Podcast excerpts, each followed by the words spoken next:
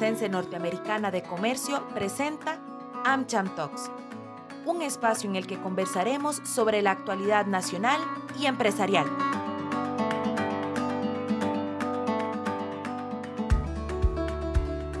Bienvenidos a nuestro programa AmCham Talks. AmCham es la cámara multisectorial más grande de Costa Rica. Contamos con 50 años de trayectoria en el país este espacio tiene como objetivo brindar información en temas de actualidad mediante conversatorios y entrevistas con diferentes invitados. Les saluda Mariam Zúñiga. La pandemia trajo consigo cambios estructurales en el mundo de los negocios, incluidos entre estos los cambios en modelos de liderazgo en entornos muy cambiantes y con fuerzas laborales muy distintas. Hoy conversaremos sobre el liderazgo empresarial que buscan las nuevas generaciones. Para ello nos acompaña don Eric Lilian Stolpi, director comercial y consultor en Franklin Covey, Costa Rica. Bienvenido, don Eric. Muchas gracias por la invitación. Muchísimas gracias, don Eric. Para nosotros es un honor que esté compartiendo hoy este espacio. Vamos a iniciar, don Eric, consultando. Creo que esta consulta se la han hecho muchas veces y es, ¿los líderes nacen o se hacen? ¿Y qué factores son determinantes al respecto? definitivamente, para nosotros, los, los grandes líderes nacieron y tú también. Pues el concepto nuestro es que realmente eh, los líderes, liderazgo no es algo de nacimiento, no es algo necesariamente de formación, es una decisión. Pues los líderes deciden ser líderes, deciden tener esa influencia, deciden practicar y desarrollar esas habilidades para liderar, para influir, para ah, promover, para eh, conectar con el propósito, porque el liderazgo es un conjunto de habilidades, un conjunto de competencias. Y son competencias que se puede desarrollar. Claro que para algunas personas es más fácil desarrollar algunas competencias. Pues algunas personas ya, tal vez por su, su propia formación, por su personalidad, son muy introvertidos. Y para ser líder, en algún momento vas a tener que hablar. Pues ya, si, si eso le cuesta, pues probablemente vas a tener que trabajar y desarrollar esas habilidades de comunicación. O la empatía. Para algunas personas la empatía es muy fácil, para otras personas tienen que trabajarlo. Pero es algo que se puede trabajar, se puede decidir convertirse en líder. Muchísimas gracias, don Eric. Para continuar, existen diferentes tipos de liderazgo y qué rol juegan las organizaciones para desarrollar a esos líderes que usted menciona. Sí, definitivamente hay diferentes tipos de liderazgo, como menciona, dependiendo de la personalidad. Hay algunos líderes que les encanta estar detrás de las escenas. Ellos les encanta promover que su equipo lidera, ellos encantan dar tal vez coaching atrás de las escenas en, momentos de one-on-one. Y hay otros líderes que están mucho más cómodos estando adelante con el estandarte, ah, comunicando a toda la compañía, liderando las... las ah, town hall meetings y verdad y eso para ellos es mucho más fácil. Bueno, no no quiere decir que uno es mejor que el otro, pero son diferentes. Pero ambos estilos de liderazgo tienen que llegar al mismo fin y eso es conectar, comprometer y motivar a su equipo, su división, su organización, su país para lograr resultados ah, para, que son mejores para todos, ¿verdad? Eso es lo que buscan esos líderes. ¿Y entonces qué papel juegan las organizaciones? Bueno, las organizaciones pueden hacer varias cosas. Uno, en la selección de los líderes dentro de su propia organización. ¿Qué tipo de liderazgo quiere? ¿Qué tipo de cultura tiene? Ah, ¿Cuáles son esos líderes que buscan? La mayoría de las, de las organizaciones buscan líderes saludables que pueden liderar de una forma positiva y, y enganchar y comprometer a sus empleados para lograr resultados para la empresa, ¿verdad? Eso es lo que buscamos um, y, y buscan. Pues lo que pueden hacer esos líderes definitivamente es formar, dar mentoring, dar coaching. Y yo escuché una cifra en los Estados Unidos por lo menos, y no sé qué es en Costa Rica, que es normal que una persona um, entre el tiempo que ellos fueron elegidos como líderes o promovidos en una posición de gerencia o de liderazgo y cuando reciben su primer curso formal de desarrollo de liderazgo, normalmente pasan hasta tres años o cuatro años. Es decir, que pasa mucho tiempo sin realmente ser formado en ser ese líder. Y puede ser que a esa persona falta algunos temas básicos como manejar sus one-on-ones o como manejar feedback o buscar retroalimentación o dar retroalimentación o, liderar, promover el cambio o, crear confianza con su equipo, o liderar una presentación, una reunión o una toma de decisiones. Pueden ser muchas cosas, muchos gaps, muchas brechas que tienen esos líderes. So, las empresas definitivamente si quieren ese tipo de líderes, si quieren líderes capaces, tiene que invertir tiempo, recursos en formar a esos líderes. ¿Cambiaron los eh, aspectos de liderazgo prepandemia a ahora que vivimos una pospandemia? De alguna forma, el liderazgo no cambió. Las personas buscan lo mismo. Pues ya una persona busca un líder, una persona que, que quiere poder decir que yo soy un miembro valorado de un equipo ganador haciendo trabajo significativo en un ambiente de confianza. Pues eso es lo que yo busco como persona, ¿verdad? Todas las personas es lo que buscamos de nuestros líderes. ¿Qué es lo que ha cambiado? Para el líder, en un ambiente definitivamente o, un ambiente más híbrido, que tiene elementos virtuales, que tiene elementos presenciales, yo como líder tengo que ser mucho más intencional con mi liderazgo. Porque lo que antes podía haber pasado en el pasillo, ah, durante un café, después de almuerzo, en la tarde, en la mañana, cuando primero llegamos a la empresa y nos topamos ahí en el parqueo, ahora no pasa. O no pasa con la misma frecuencia, o tal vez el día que yo trabajo virtualmente, esa persona está en la oficina, o, ¿verdad? Ya todas esas cosas, esas interacciones, ya no podemos simplemente dejarlos pasar como líderes tenemos que ser intencional, especialmente si alguien tiene un grupo grande de personas. Tiene que decir, ok, ¿cuándo voy a hablar con Juan? ¿Cuándo voy a hablar con Hannah? ¿Cuándo voy a hablar? Tiene que tener esos espacios y crearlos y dedicar tiempo solamente a escuchar a la gente en su one-on-one. Decir, mire, ¿cómo vas? Porque normalmente cuando programamos una reunión de Zoom, no sentamos ahí por 15, 20 minutos y ¿cómo vas? ¿Y qué con todo? ¿Y cómo está la familia? No, hey, mire, gracias, uh, hablamos da, da, da, ¿verdad? Somos mucho más puntuales. Pues todas esas conversaciones de creación de confianza, de creación de conexión humana, son más difíciles. Tiene que ser más intencional. Pues eso sí ha cambiado. Muchísimas gracias, don Eric. Para continuar, cuando hablamos de liderazgo, ¿es exclusivo para las posiciones de gerencia o altos cargos de las instituciones o es para todos los colaboradores? Yo creo que cualquier persona, nosotros pensamos que cualquier persona puede ser un líder, porque al final el liderazgo es tener influencias, eh, influencia es, es ejercer uh, esa influencia en otros. Um, y hay personas, yo recuerdo hace años, cuando trabajamos con una agencia de viajes y estuvimos hablando ahí con el gerente general y el gerente general estaba diciendo, mire, es que uno de los líderes, una de las personas más influyentes aquí en la organización es la señora de limpieza, porque ella tenía una conexión con casi todo el mundo, era una persona muy interesante, muy extraordinaria, una, una, ah, una capacidad de conectar con la gente, hablar, todo el mundo llegaba a contarles historias y ella decía, mire, si, queremos, ¿verdad?, que esta iniciativa de cambio de oficina funcione, tenemos que hablar con Doña Berta, ¿verdad? Ya, porque si Doña Berta está en contra de la iniciativa, rápidamente, ¿verdad?, vamos a tener mucha gente en contra de la iniciativa. Pues eso no necesariamente viene con el puesto. Claro que cuando uno tiene una posición de liderazgo, tiene otros elementos, otras palancas de, influencia.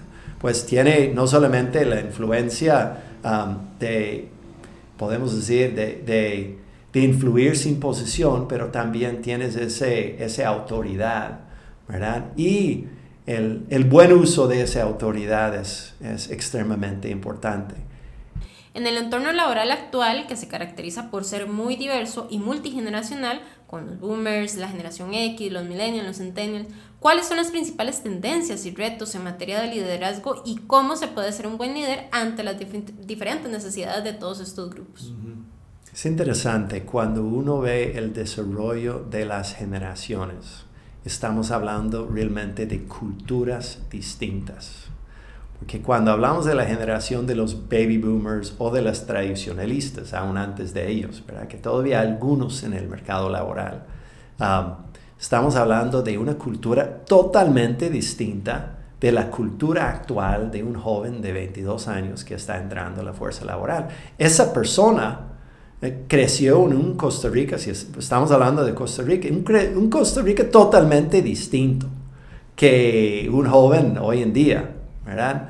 Y um, y esa diferencia cultural, diferencia de estructura de familia, diferente de perspectiva sobre mujeres, diferencia de perspectiva sobre autoridad, diferencia de perspectiva sobre extranjeros, diferencia de perspectiva sobre, no sé, carreras y educación y todas esas cosas, crea condiciones donde esa persona tiene una perspectiva diferente. ¿Cuál es la tendencia? La tendencia realmente lo que ha venido es hacia un liderazgo más participativo, más democrático, más colaborativo.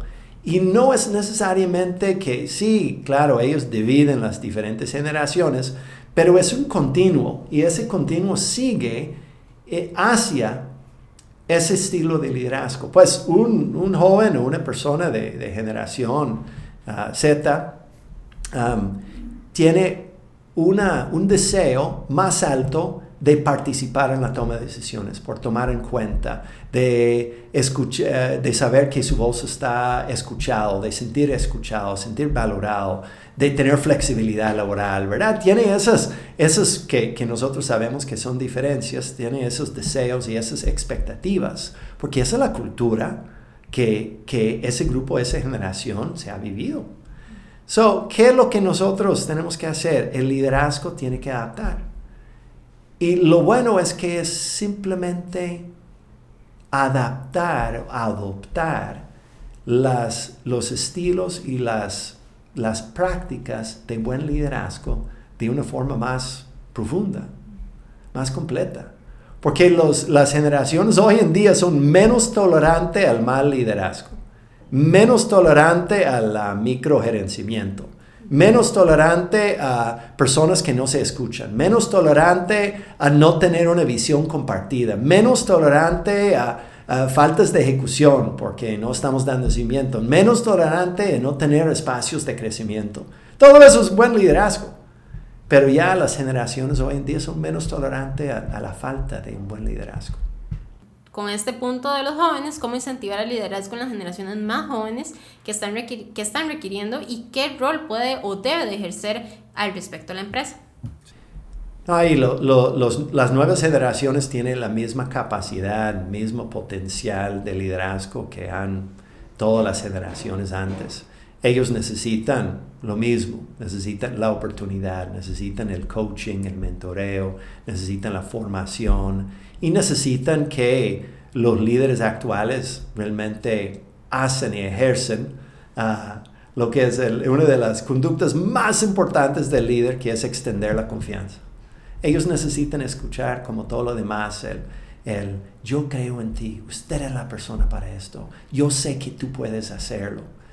Y ellos van a, van a necesitar eso de, de, de sus líderes experimentados y van a necesitar el acompañamiento para realmente convertir toda esa buena materia prima, toda esa energía, todo ese deseo en, en, buen liderazgo. Muchísimas gracias, don Eric. Para ir finalizando, ¿nos podría brindar algunos consejos generales para incentivar a los líderes actuales a, eh, a que motiven a los que vienen en camino? Mm. Creo que hay mucho, muchos de los jóvenes tienen un deseo de impactar porque quieren ver un mundo diferente que el actual que tienen. Muchos de los jóvenes quieren ver más responsabilidad social, muchos de los jóvenes quieren ver más responsabilidad y acción y cambio político, muchos de los jóvenes quieren, quieren ver un mundo diferente.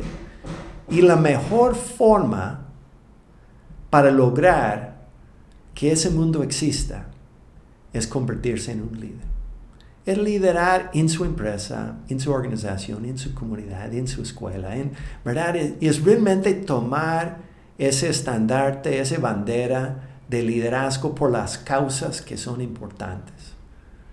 Y, y eso puede marcar una gran diferencia, puede marcar una gran diferencia para el país, puede marcar una gran diferencia para esos mismos jóvenes, Y, estuve hoy en la mañana, estuvimos en un evento con uno de nuestros clientes que estaba exponiendo un caso de éxito.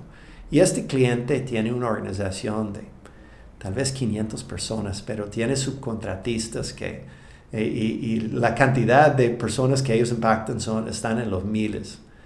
Y después vemos ahí cuando hablamos ahí de la comunidad y hablamos de, de las personas que ellos impactan en la comunidad, eh, de las familias, de los clientes que llegan, ¿verdad? Ya estamos hablando de diez de miles, ¿verdad?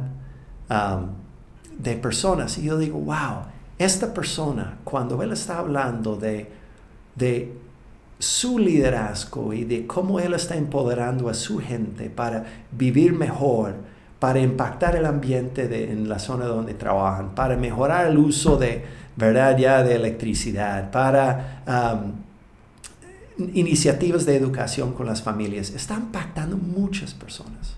Pues un líder puede tener un gran impacto. Y yo creo que eso es parte de la motivación de, de todos, pero de las futuras generaciones, el impacto que puede tener. Muchísimas gracias, Dominic. Ya para finalizar, agradecería me un mensaje a cierre de lo que considera más importante de este capítulo. Ay, ¿qué es más importante? Muy, muy buena pregunta. Tal vez al final es, es, yo creo que hay el tema de impacto, pero de pensar, mire, yo como líder, todos los días, cuando llego a la oficina, llego a la escuela, llego a, o tal vez no llego a una oficina ahora, tal vez llego a mi computadora para conectar a todo el mundo virtualmente. ¿Qué estoy haciendo hoy para que mi gente pueda decir, mire, yo, yo me siento valorado? Yo me siento que mi jefe realmente me valora y que el equipo me valora. Yo me siento ganador. Yo me siento que lo que yo hago y lo que nosotros hacemos realmente estamos ganando. Yo me siento significativo, me siento que lo que yo hago realmente contribuye al equipo, a la organización, a la sociedad, a nuestros clientes. Yo me siento confianza. Yo puedo decir lo que yo realmente pienso, yo puedo ser abierto, yo puedo ser auténtico. Um, y yo percibo que las otras personas también en mi equipo pueden hacer lo mismo. Pues si yo como líder estoy pensando, ¿cómo puedo hacer eso hoy? ¿Cómo puedo hacer esto esta semana? ¿Cómo puedo hacer esto este mes? Ah, vas a realmente tener muchos potenciales acciones y vas a impactar ese equipo, esa división, esa organización de una forma extraordinaria para que las personas realmente puedan liberar sus talentos y lograr buenos resultados. Muchísimas gracias, Don Eric, por acompañarnos en nuestro episodio de hoy. Con muchísimo gusto. Gracias de nuevo por la invitación. Y muchísimas gracias a usted por escucharnos una vez más en nuestro programa AmCham Talk, su programa de actualidad. Les invitamos a seguirnos en todas nuestras redes sociales como AmCham Costa Rica. Agradecerle su compañía y los esperamos en nuestro próximo episodio.